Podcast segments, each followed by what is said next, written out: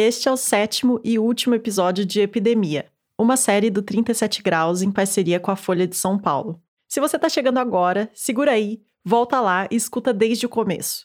Tudo vai fazer mais sentido. Hello. Alô, testando, testando. Uma palminha para sincronizar? Uma palminha, vamos lá. É no I já, né? Um, dois, três, I já, né? Tá. Tá. Um, dois, três e. Bom momento, Saribia. Eu sou a Bia Guimarães. Eu acho que a dúvida de todo mundo é a seguinte. E aqui é a Sara Zoubel. Mas tipo, como vai ser? E chegou o grande dia em que a gente responde ou complica ainda mais. Mas assim, como que é? Algumas das perguntas que chegaram pra gente no nosso WhatsApp. Tem pergunta de Covid, tem pergunta de Zika. E as respostas não são lá muito definitivas, mas a gente vai tentar. É, eu tenho uma dúvida. Um comentário, um desabafo, na verdade. É, isso é uma, uma dúvida que eu tive, né? Se é que pode, não sei. Essa é minha dúvida, então. Obrigada, um beijo. Isso aí.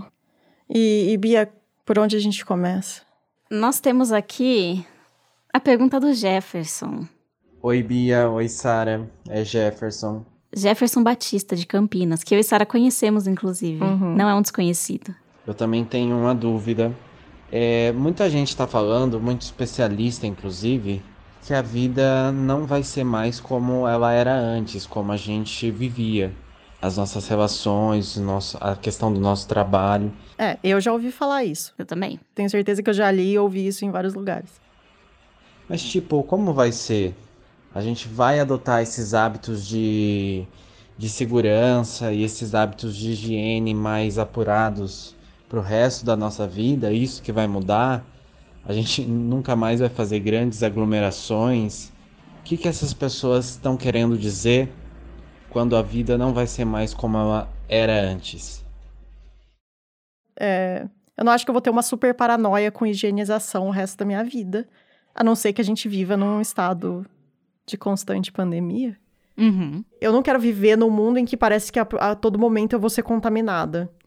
Tipo, Uhum. parece ruim esse mundo, certo? E, tipo, você viver nesse estado meio de alerta, de pânico o tempo inteiro, tendo que desinfetar tudo, absolutamente tudo. Agora, trabalhar de casa, é, não levar o filho na escola quando ele tá doente, tipo, não ir trabalhar quando está doente, tipo, outras coisas assim, eu acho que pode ser que mude. Agora eu fico pensando assim, tipo, beijinhos em estranhos. Precisa. Precisa. Porque abraçar eu preciso, eu preciso abraçar. Agora eu preciso dar um beijinho em alguém que eu não conheço? Eu não preciso, na real. Sim.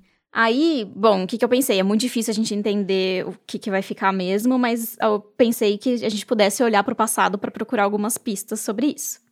E aí eu fui conversar com a Dilene Raimundo, Peraí, eu acho que não tá Dilene do Nascimento. funcionando bem. É, não tô te vendo, mas não tem problema. Se você quiser deixar só o áudio, não tem problema. Que é historiadora e médica da Casa de Oswaldo Cruz, lá no Rio, e que a gente entrevistou no quinto episódio. E ela contou pra gente todas aquelas histórias da peste bubônica e dos ratos, e das máscaras com bico de pássaro e várias coisas assim. E do senhor Amaral, não esqueça. E do senhor Amaral, um indivíduo chamado Senhor Amaral, o grande senhor Amaral. que passou a criar ratos. E aí, bom, falei com a Dilene é, no Skype e perguntei pra ela se, se a história nos diz alguma coisa de alguma epidemia do passado que tenha provocado mudanças permanentes.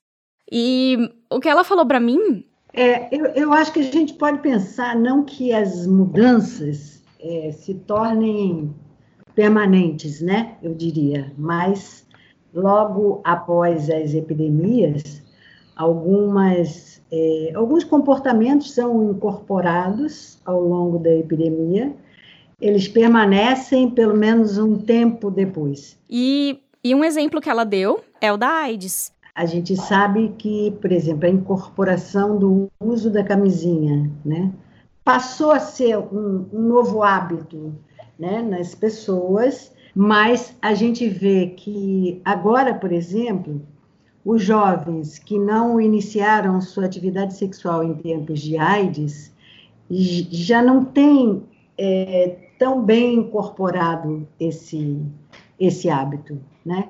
Pra gente, assim, que tá na casa do, tá em, em torno dos 30 anos, assim, né? Uhum. Os, quem tem muito esse medo e que tá perto da gente são os nossos pais, né? A geração dos nossos pais, que a gente cresceu ouvindo eles contando dos familiares, dos amigos, das pessoas queridas que eles perderam por conta da AIDS. E que tem esse, essa coisa da camisinha, assim, e do, e do, do cuidado muito, muito mais forte, eu, pelo menos é a minha percepção, do que a nossa geração. E imagino que também muito mais forte do que as gerações ainda mais novas É. que a, a nossa. Foi uma geração, né? E eles viveram isso, assim. Isso, quer dizer, os seus pais é, devem ter vivido a epidemia de AIDS, né? Então, in- introjetaram isso na cabeça. A gente tem que levar em conta também, Bia, a, a questão das políticas de saúde, né? Quer dizer, a incorporação do hábito não, não depende das pessoas individualmente, até porque a epidemia é uma situação coletiva, não é individual. Não adianta Uhum. um indivíduo se proteger, incorporar novos hábitos, se a população como um todo não fizer isso, né? E a gente vê em relação à AIDS, voltando à AIDS, praticamente a ausência de campanhas de prevenção da AIDS hoje em dia, né? Então, é como se a AIDS não existisse mais, né? Então, tentando fazer esse paralelo com o que tá acontecendo agora, talvez pra gente seja muito forte isso, de hum, vou lavar as mãos, vou não sei o quê, não vou chegar perto do outro, blá, blá, blá, blá, blá, blá. Mas se não acontecer, é que talvez aconteça, mas se não acontecer, outras epidemias ou pandemias como essa, que exijam também esse nível de, de cuidado, Distanciamento de social. distanciamento social, com os nossos filhos, nossos netos, com as outras gerações, é muito provável que pra eles essa noção esteja muito mais distante É, eu também acho. Eu acho que quando as pessoas falam também que o mundo não vai ser mais o mesmo, eu acho que talvez não seja mesmo, porque é um evento de uma escala global como poucos que a gente. Ou talvez nenhum, não sei. Mas com certeza como poucos que, que a gente possa comparar, né? Então, acho que de qualquer jeito essa marca vai continuar pelas próximas décadas, provavelmente. Mas se vai se, se vai se, concretizar em comportamentos que vão ficar por um, um longo tempo, não sei. Meio complicado de pensar, então, né? É muito, muito difícil, é muito difícil de pensar a longo prazo, né? Eu acho que a gente não vai ter uma resposta super fechada, né? Eu acho que se esses comportamentos, se essas mudanças de comportamento, se o mundo vai ser diferente, a gente vai, espero, viver para saber. Mas, é, é, mas o que dá para pensar é o, o que, que já se viu assim em relação a epidemias e como elas podem mudar um comportamento e o que está sendo feito agora que vai ajudar a gente a avaliar se no futuro esse, esse comportamento mudou ou não. Uhum. E eu procurei as pessoas que pesquisam justamente é, impactos no comportamento e impactos psicológicos. Vocês estão trabalhando todo mundo de casa hoje em dia? Sim. Isolamento social quase total. Então eu falei com três alunos do laboratório de pesquisa em psicologia social da PUC Rio, a Sibeli Dias de Aquino. Eu estou fazendo agora uma pesquisa tentando entender né, nosso comportamento de compra durante essa pandemia, o que, o que vai trazer de consequência para a gente como consumidor, etc. E você, Felipe? Felipe Novaes. A gente está numa pesquisa agora sobre coronavírus e, e variáveis psicológicas. E o Tiago Marô. A gente está participando em várias. E como é que foi, assim? Porque fiquei pensando, nossa, parece que o mundo inteiro virou um grande laboratório, né, para vocês. Porque. Sim, e a gente comenta isso, porque do nada surgiram mil pesquisas. E, e daí algumas, algumas coisas que eles me falaram foram bem interessantes, né? Tem estudos de psicologia social mostrando o distanciamento padrão de cada país. Então, sei lá, aquela típica fila do mercado, né? Uhum. A gente aqui no Brasil tem uma tendência a se distanciar um X de, de, centímetros entre um e outro. Eventualmente tem aquela pessoa que gruda em você e te causa aquele tipo, pô, meu irmão, né? Descola aqui um pouquinho. e daí eles estavam falando que, tipo, provavelmente esse tipo de coisa vai ter que ser tudo retestado pós a pandemia. Então, Sim. E a gente vai ver se esse comportamento mudou ou não. E daí você fazendo testes e acompanhando isso ao longo do tempo, você vai ver se volta, se é o que era antes, ou se vai ficar para sempre, né? Uma distância é, maior. Agora eu fico pensando, tipo, que pelo menos, não acho que isso vai ser permanente na minha vida, mas pelo menos nos próximos meses, nos próximos anos, talvez realmente eu numa fila do supermercado vá ficar mais afastada das pessoas do que antes, assim. É, eu também acho. E, e a outra coisa que eles falaram é essa coisa de o que, que já se sabe sobre o que o risco de contágio faz com, com você, assim, num ponto de vista psicológico. É, eu acho que essa pandemia atualmente ela vai mostrar resultados diferentes de outras pesquisas que já tem desde, desde muito tempo, porque tem várias pesquisas que mostram que é, quando o grupo de, um grupo de pessoas tem uma percepção muito forte sobre a presença de risco de contaminação de alguma doença, elas geralmente se tornam mais conservadoras no sentido político da coisa e econômico também. A gente está vendo uma coisa diferente agora porque a gente está esperando uma associação contrária, ou seja, as pessoas que mais estão temendo a pandemia atualmente, elas não tendem a ser conservadoras, aqui no Brasil pelo menos, né? Agora a gente está esperando um resultado meio que contrário, isso é muito interessante. É, é. Uhum. E, e, e, no campo de vocês, né, nesse que vocês estão falando dessas variáveis psicológicas, como é que o comportamento vai ficar para vocês? Essas perguntas estão tão em aberto, assim, tipo, tem muita coisa que a gente não sabe sobre isso. É, não por exemplo, que estou fazendo uma pesquisa de panic buying, é, nem tinha muita referência na literatura, agora já tem, porque tem muita gente né, pesquisando esse comportamento, o que, que o pânico fez é, as pessoas, enfim, esgotarem estoques de papel higiênico. E não foi só aqui, foi assim, no Japão, nos Estados Unidos, em Portugal. Então, hum, a gente não tem um histórico de ter acontecido isso em larga escala. Então, tem muita pergunta, de fato, que a gente vai precisar responder. E as... ah. Tem um estudo que sobre as pessoas esgotarem papel higiênico, é isso? É, tem. É, tem, não é assim, eu não sei, eu nem vou, não vou lembrar agora de te dizer se existe um estudo exatamente sobre este elemento higiênico. Uhum. Mas a gente, a gente sabe que isso aconteceu, né? Isso foi noticiado, não sei se você viu, mas foi noticiado. Eu vi. Né, no começo, em vários países aqui também. E aí, a partir daí, começou-se a investigar. O que que fez as pessoas acabar? Porque, sei lá, você vai acabar com arroz e feijão, a gente entende, uhum. é sobrevivente. Papel higiênico, meu irmão, não é sobrevivente sobrevivência. E, e daí tinha várias ideias sobre o que, que poderia estar causando, assim, o, a compra de papel higiênico. Uhum. Por exemplo, uma delas é: se você tem a sensação de que uma coisa vai acabar, você começa a pôr um valor maior para essa coisa. Uhum. Se as pessoas da sua região estão comprando papel higiênico e você vê que as pessoas estão com papel higiênico no carrinho do supermercado, é, eu vou na prateleira e vejo que tá faltando um monte de papel higiênico, a, a tendência das pessoas é pegar mais papel higiênico. Então. Que elas acham que vai acabar. Ou aquela coisa, você tá na rua, você vê todo mundo correndo pra uma direção, eu, eu corro junto. Pelo amor de Deus. Que medo. É, exatamente. Você copia o comportamento dos outros você acha que o outro talvez saiba alguma coisa que você não sabe, é tipo isso da rua. É verdade. Tipo, deve ter alguma coisa acontecendo ali. Tipo, se tá todo mundo comprando papel higiênico, eles devem saber de alguma coisa. Uhum. Então, vou pegar já três, porque não é para acabar na minha casa, sabe? Então, sim. É difícil saber o que, que foi o, o fator inici iniciador disso, mas quem sabe alguém estuda isso e chega numa conclusão, porque eu quero muito saber. Porque é, eu quero saber quem foi o, o estopim, quem que deu o estopim. Isso, o paciente zero. paciente zero do papel higiênico.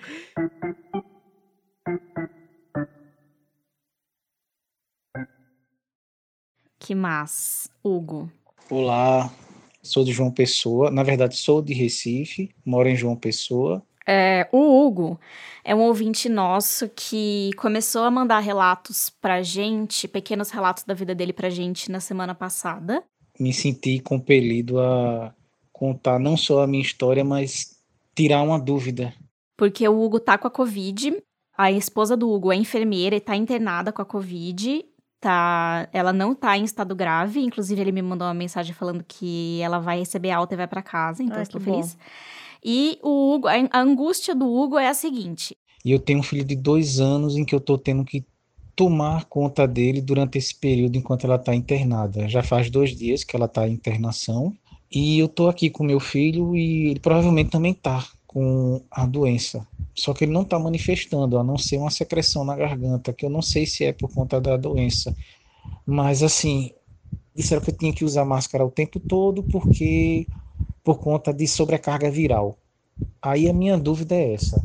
Eu estou aqui com ele, ele já foi exposto ao vírus e eu também já fui exposto. é, é, essa sobrecarga pode afetar meu filho, mesmo ele já tendo já os anticorpos lá dele já estão trabalhando contra o vírus e tudo. Existe um risco dele piorar por ele estar presente também na mesmo mesmo ambiente com uma pessoa que está cuidando dele que também está doente e vice-versa, dele, dele ficar é, passando vírus para mim e eu para ele, só que só estamos os dois no, no apartamento, em isolamento.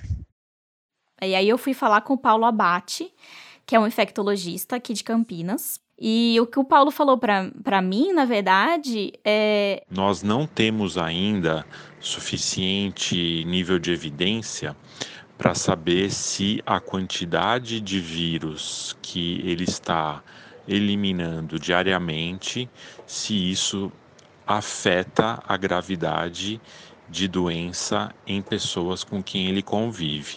Provavelmente não, porque uma vez que a gente tem contato com uma baixa quantidade de vírus, só esta pequena quantidade já vai ser suficiente para desencadear toda a reação inflamatória de base imunológica que causa os sintomas. Mas, apesar da gente não ter dados suficientes, seria recomendável, como medida de precaução, eles no ambiente doméstico evitarem é, o contato próximo um com o outro, porque não dá para afirmar categoricamente que a criança tem ainda o Covid. Então, tentar manter ao máximo um distanciamento, evitar o toque, o abraço, o contato físico e ele, na medida do possível, usar a máscara em casa, tentar manter um bom nível de higienização do domicílio. Então, acho que é mais ou menos isso que a gente sabe de momento, tá?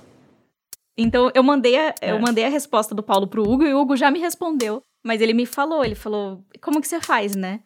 O afeto, assim, como que fica é. o afeto. Ele sozinho com, com o filho, assim, uma situação super difícil. Mas ele falou que tá tentando, tá usando máscara ao máximo que ele pode. E tá tentando evitar ao máximo. E falou que a casa dele, ele já fez uma. Ele faz grandes limpezas lá e tá, tá tentando se livrar de rastros, todos os rastros possíveis do, do coronavírus na casa dele. É isso. É, espero que eles todos fiquem bons logo.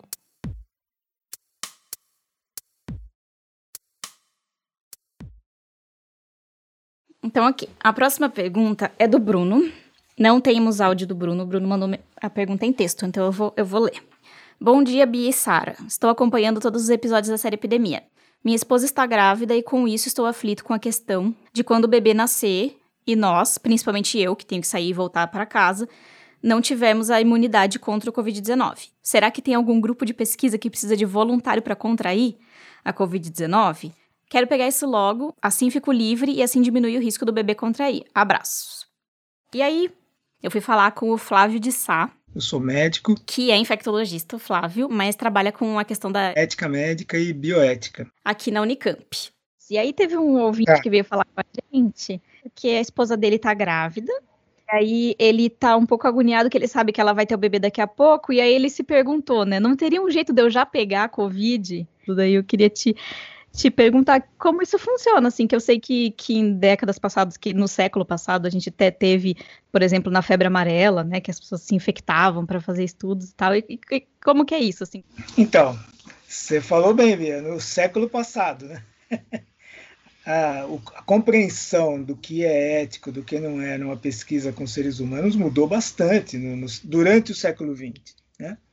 Essa é uma questão delicada, porque a pesquisa tem que visar o bem-estar.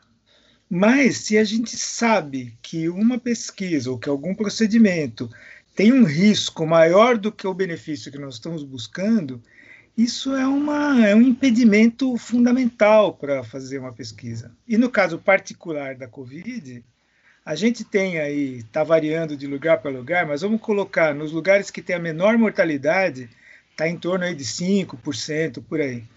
Quer dizer, se eu uhum. infectar 100 pessoas para fazer uma pesquisa, eu corro o risco de cinco morrerem. É uma pergunta muito delicada e, assim, por princípio, não pode fazer uma pesquisa assim. Aí eu tenho que buscar uma outra forma de experimentar a mesma coisa. Agora, isso que eu estou te falando é quase um consenso. Existem alguns pesquisadores que acham que quando o risco da doença é muito grande e o benefício que você está buscando é muito grande também, que se justifica você expor as pessoas voluntárias, desde que elas entendam que, o que vai acontecer com elas, é justificável expô-las a esse risco maior. Inclusive agora, com a Covid-19, existem grupos de pesquisa que estão defendendo que o uso de, de voluntários, de pessoas voluntárias para se infectar com a doença, seria muito útil para desenvolver uma vacina mais rápido. Uhum. Porque no, no método tradicional, digamos, para você testar uma vacina, você desenvolve uma, uma, uma, vacina, uma candidata a uma boa vacina, né? Uhum. E aí você pega essa grande amostra de pessoas, uma parte deles você aplica a vacina e na outra parte você, você faz um placebo, você aplica um placebo e aí você monitora essas pessoas para ver é, se elas vão se infectar e qual vai ser a resposta do corpo delas a essa, a essa doença que está circulando. Isso demora, isso, por isso que, que também vacinas demoram um montão, né? Porque tem todo esse procedimento super controlado, blá blá blá. E existem grupos de cientistas que estão defendendo que se as pessoas se infectassem, se voluntariassem para se infectar, isso poderia ser muito mais rápido, porque você teria os dois grupos, o que recebeu a vacina e o que recebeu o placebo, e aí você infecta as pessoas com a Covid-19 e aí você monitora. Você não precisa esperar as pessoas pegarem na rua para o Flávio e também para grande parte da comunidade médica, eh, segundo ele, a maior parte. Essa é uma questão bem, é, digamos assim, problemática. Tá? Isso não tem. A imensa maioria dos pesquisadores não admite isso. Não, isso não pode acontecer, porque você sabe que uma parte dessas pessoas pode perder a vida ou desenvolver um quadro grave que vai colocar é, elas em risco. E a gente teve algumas perguntas. Teve da Mari, que mora em Natal, né? Isso, a Mari que mandou uhum. só por texto também, né? Não tem áudio. E a pergunta dela foi: pode pegar zika mais de uma vez? uma pessoa que pegou zika uma vez, pode pegar zika de novo? Que parecia ser uma pergunta relativamente simples, fácil de responder, mas você já deve imaginar que não é bem assim, né? Uh, nós não sabemos ainda a duração da imunidade do vírus de Zika, e eu já estava até desistindo, porque nenhum especialista estava respondendo minhas mensagens, quando o Frederico Costa finalmente veio ao meu resgate. Eu sou professor de epidemiologia eh, no Instituto de Saúde Coletiva, na Universidade Federal da Bahia. O Frederico ele trabalha com Zika e também com umas outras doenças em Salvador. É um, é, um estudo que nós fizemos em uma comunidade vulnerável, acompanhando quase duas mil pessoas e nós observamos que quase sete de cada dez pessoas que participavam do estudo se infectaram pelo vírus de Zika. A partir desse momento, a comunidade não teve mais infecção, não, não, não, não existiram infecções posteriores. A Zika parou de circular nos níveis que a gente viu na, no, no, no surto que teve naqueles primeiros anos em que ela chegou. Uma possibilidade é que a, a Zika tenha circulado no Brasil o suficiente para causar com que nós brasileiros tenhamos adquirido um nível de imunidade de rebanho. Uhum. Mas o fato de você ter uma população com uma grande imunidade contra a Zika pode impedir uma pessoa que teve pela primeira vez ter de novo. Certo? Simplesmente porque não tem mais um mosquito carregando um vírus e picando ela. Isso quer dizer que ela não pode mais pegar Zika? Não. Você não sabe se ela pode ou não pode. Mesmo porque a gente só tem Zika circulando por aqui e Zika sendo estudada intensamente há pouco tempo, né? Então, o máximo de tempo que você poderia ter para alguém pegar e daí pegar de novo seria os cinco anos entre o primeiro caso e alguém pegando agora. E daí, uma outra pergunta que acho que foi tanto da Mari quanto da Ana Carolina. Ei, Bia, obrigada pelo retorno. Se uma mulher que teve Zika antes da gravidez ainda corre risco? Tem alguma chance do bebê de uma futura gestação ter algum tipo de comprometimento neurológico. É, eu vi que CDC, no site do CDC eles recomendam que esperar três meses antes de tentar engravidar, depois de um dos dois ter tido Zika. Eu acho que do homem era três, do, o parceiro, do, no caso o homem, três meses e a, a mulher acho que era dois. É, o que eu vi, por exemplo, que eu achei meio preocupante é que, na verdade, em sêmen tem relatos de até seis meses, homens ficarem, ficarem com o vírus no sêmen por até seis meses. Eu tentei achar essa informação e eu não achei, tipo, uma coisa super clara quanto tempo o vírus pode ser encontrado no corpo. Mas a princípio, assim, não é para ser uma doença que vira crônica, né? Na, na, e vira uma coisa que do tipo que pode ser reativada meses, anos depois, assim. Então, acho difícil que isso seja realmente um, um problema, mas eu também vi essa coisa do CDC, né, do Center for Disease Control dos Estados Unidos, de dois a três meses. Mas é, eu não sei se se sabe exatamente quais são esses tempos, é tudo. Não, é. é, imagino que não. Mas alguns dos pesquisadores que conversaram com a gente também contaram que algumas mães que tiveram filhos com síndrome congênita depois tiveram outra gravidez, outro filho, aparentemente sem nenhum problema. E a Ana Carolina, que fez essa pergunta da, de quem pega a zika antes da gravidez, ela também perguntou como que tá o processo de diagnóstico agora? Porque nos primeiros episódios da série a gente fala que tinha aquela confusão de zika e de dengue e de chikungunya e tal, como essas três doenças eram confundidas, ainda mais no aquele começo. E ela perguntou como é que tá hoje, né? Como que tá esse procedimento, como que estão esses testes, esses testes estão sendo feitos, estão sendo oferecidos pelo é, sistema público. E aí eu fui perguntar pro Igor Johansen, que foi o demógrafo que a gente entrevistou na terceira história do quinto episódio, que daquela história que a gente falou da, da dengue. Essa é a pergunta de um milhão de dólares, né? É, e tal. E aí, o Igor não me mandou um áudio, mas ele me mandou um textinho explicando um pouco disso. Basicamente, o que o Igor falou é que os testes evoluíram bastante. Então, hoje tem testes que, que conseguem diferenciar muito melhor. Só que o grande problema é que esses testes raramente são feitos no dia a dia do sistema de saúde. Uhum. É, ele falou que fora das grandes capitais isso é super raro. É, por conta tanto da logística que ele falou, mas também por conta do preço. É muito custoso fazer isso para todo mundo. Hum. E por conta disso tudo, ele fala que sim, é muito provável que ainda hoje é, as notificações não espelhem exatamente a realidade, que ainda existam casos de, de zika ou de chikungunya sendo notificados como dengue e vice-versa, uhum. que ainda tem algum tipo de, de, de cruzamento nisso por conta do, do, da realidade com que são feitos os testes. E uma outra uma coisa que ele falou que só lembrando que uma parcela das pessoas tem, eh, são assintomáticas, especialmente na Zika, uhum. e que, ou seja, os dados são, tipo, super importantes, porém, não dá pra gente achar que é só aquilo. Ele falou que uhum. muito provavelmente os dados que a gente tem são só a ponta do iceberg, ou que existam vários casos que estão de um lado, mas na verdade uhum. teriam que ser jogados na caixinha da doença ao lado. E agora a pergunta do Matheus. Meu nome é Matheus e eu falo de Belo Horizonte. Minha dúvida é: vocês que viram de perto algumas famílias impactadas pela Zika, como imaginam que vai ser a repercussão e o impacto dessa pandemia nas famílias? A pergunta que o Matheus fez acho que foi direcionada mais para os impactos da pandemia da Covid nas famílias atingidas pela Zika. Acho que foi também. Que inclusive a gente comentou no terceiro episódio que essas famílias estão numa situação super delicada agora, uhum. é, sem conseguir trabalhar para conseguir a renda extra, sem conseguir levar os filhos nas terapias por conta da quarentena, por conta do isolamento. Mas a gente decidiu pegar essa pergunta do Matheus e expandir ela para ficar um pouco mais ampla, pensando um pouco como que a pandemia da Covid se mistura com as desigualdades em geral que a gente vive no Brasil hoje, de gênero, raça, cor, renda e acesso mesmo, né, aos serviços de saúde, enfim, acessos a serviços essenciais. Tá me ouvindo bem? Ah, agora tô. E aí eu fui falar com a Emanuele Góes. Sou enfermeira de formação. Que é doutora em saúde pública e que ela pesquisa bem essa questão da saúde e das desigualdades aqui no Brasil. Sou ativista do movimento negro, do movimento de mulheres negras. E aí eu queria saber de você o que, que você tem, tem refletido, o que, que vocês têm estudado e visto sobre essa questão das desigualdades sociais em meio a uma pandemia, assim, como que, que essas duas coisas estão se, se entrelaçando.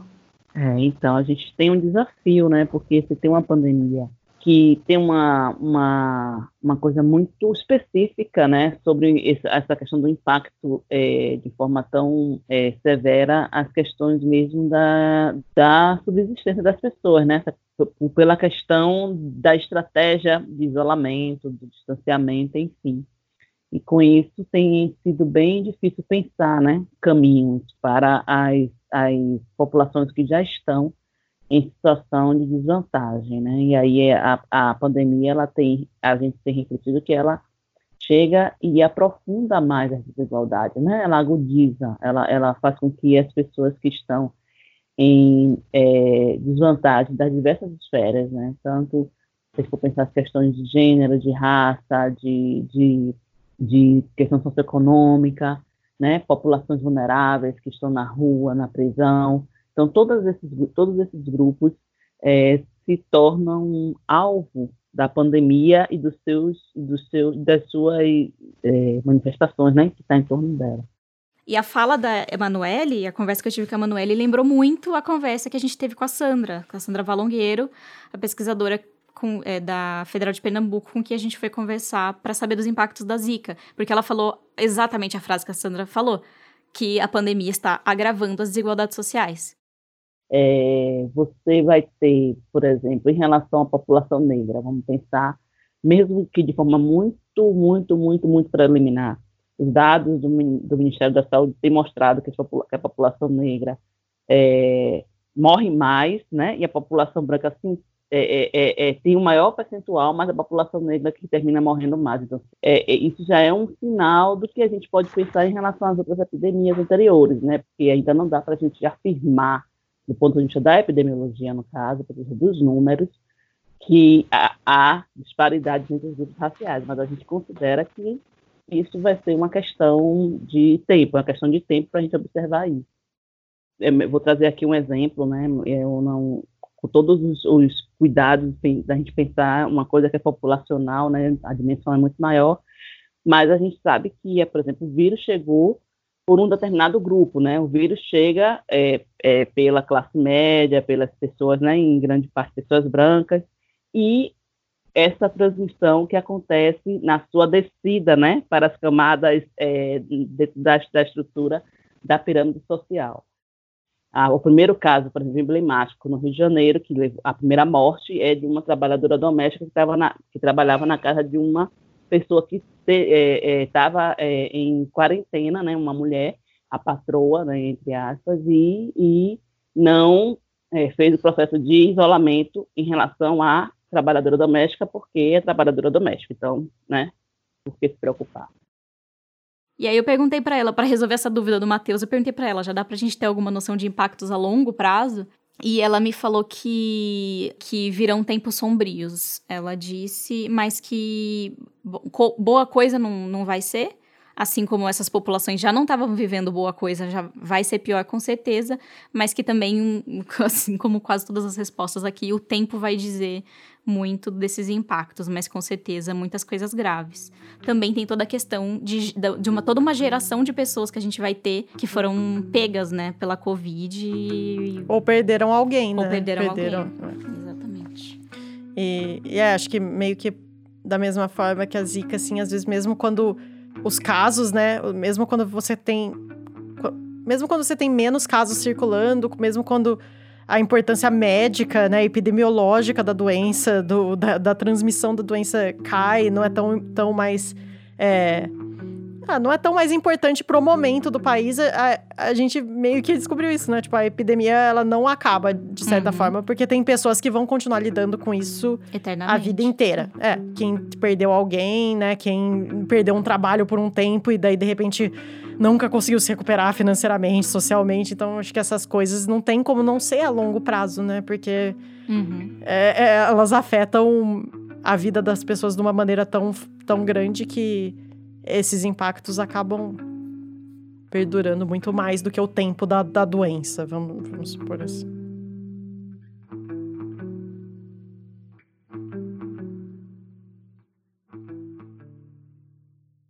eu e a Bia, enquanto a gente estava é, conversando com, com os médicos, com os pesquisadores, começou a surgir essa dúvida e a gente viu que era uma dúvida recorrente, assim, entre vários dos pesquisadores, entre a gente, que é por que, que a Zika parece ter afetado o Nordeste de uma maneira diferente do que afetou outras regiões do Brasil, né? E por que, que a maior parte das crianças com síndrome congênita do Zika nasceram no Nordeste, né? Aí a gente perguntou para algumas pessoas, acho que tivemos algumas respostas diferentes e conflitantes entre as pessoas que a gente perguntou. A gente foi olhar os números, é, fizemos contas nós duas no escritório, quando a gente ainda ia no escritório, depois olhamos mais estudos, conversamos com mais pessoas, e é uma pergunta que talvez seja uma das maiores perguntas em aberto. Dentro da própria ciência, né? Tipo... Dentro da própria ciência sobre a Zika. E é uma pergunta que tá muita, muita gente está trabalhando para tentar entender o que que aconteceu, né? O que que aconteceu de fato. Uhum. Tipo, não tem dúvida de que o Zika é capaz de causar síndrome congênita e microcefalia. É, não existe dúvida que ele faça isso e não necessariamente ele precise de um outro cofator para fazer isso. Uhum. É, o negócio é que será que tem coisas que facilitam, né, o vírus passar da mãe pro feto e daí conseguir infectar esse, esse feto de uma maneira que vai causar prejuízos e ele vai acabar nascendo com síndrome. E daí tem dois estudos que saíram recentemente de pesquisadores que estão olhando para causas é, que podem ter contribuído para isso. Uma delas é a Patrícia Garcês, da UFRJ. A, a hipótese foi que em lugares mais pobres, as mulheres se alimentam com menos proteína. E a Patrícia, ela está investigando a possibilidade de tipo de malnutrição, basicamente. Porque a proteína é o item mais caro da cesta básica.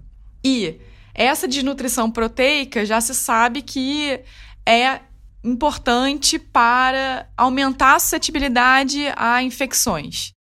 Nesse caso, em, em camundongos, né, em modelos animais, é, a falta de proteína na dieta realmente piorou o quadro de infecção por zika, facilitou com que o vírus passasse da camundonga mãe para o camundongo feto e prejudicou o desenvolvimento do cérebro do feto. Então, em animais, isso parece ser um fator, uma dieta pobre em proteínas.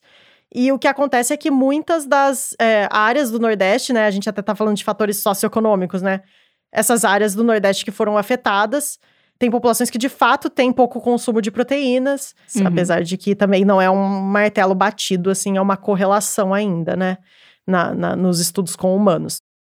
E daí teve um outro estudo que investiga a possibilidade de que essas populações do Nordeste estivessem bebendo água de umas fontes que estavam contaminadas com uma cianobactéria que produz uma toxina. Uma toxina que, quando combinada com o, Zika, o vírus Zika, que também estava presente nessas mesmas regiões, agravava as consequências da infecção. O ponto é, o que a gente está achando é que essas duas, duas, duas coisas ruins estavam de fato juntas, num determinado período da história. E, e daí eu falei com o Stevens Rain, também da UFRJ, que ele é um dos autores desse, desse estudo. É, de novo, em animais, em camundongos, se elas consomem as camundongas grávidas, ficam bebendo água com essa toxina é, e são infectadas com Zika, parece que isso tem sim um efeito de intensificação, né, da, da quantidade de, da prole ali que nasce com problemas de desenvolvimento no cérebro. Então, isso também parece ter uma certa justificativa em animais. Mas é também, de novo, essa coisa da correlação, né? A gente não sabe se essas mães realmente beberam água de com toxina, se elas realmente na época estavam comendo pouca proteína e por quanto tempo. Então, assim, essas coisas ainda são estudos iniciais que estão tentando meio que dar uma luz, né, aonde, aonde buscar essas respostas. Mas tem muita coisa ainda para se descobrir nesse aspecto. Eu acho que assim, tá, a gente está longe de entender por que, que o Nordeste teve o surto que teve e teve é, as consequências que teve, assim.